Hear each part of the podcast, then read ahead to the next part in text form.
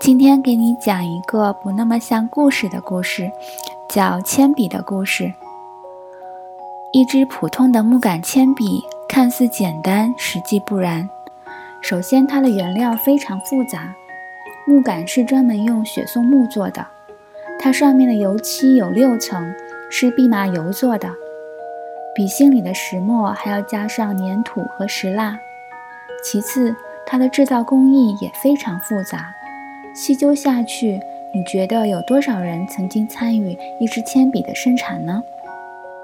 答案是成千上万的人。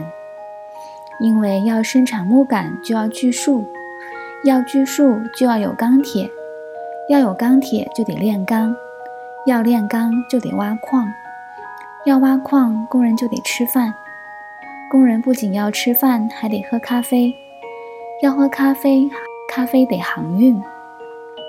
要航运就得有人造船，所以说这涉及成千上万人一代一代的努力。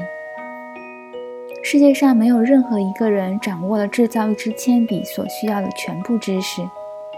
参与生产铅笔的人，有些并不知道自己的努力会促使一支铅笔的产生。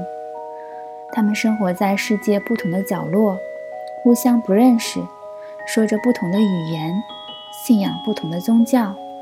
也互相不理解，有时候互相看不起，甚至可能互相打过仗。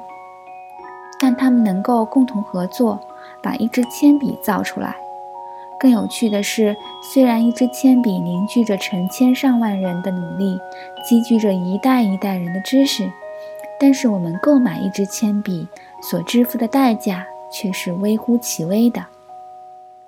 这就是今天的故事，晚安。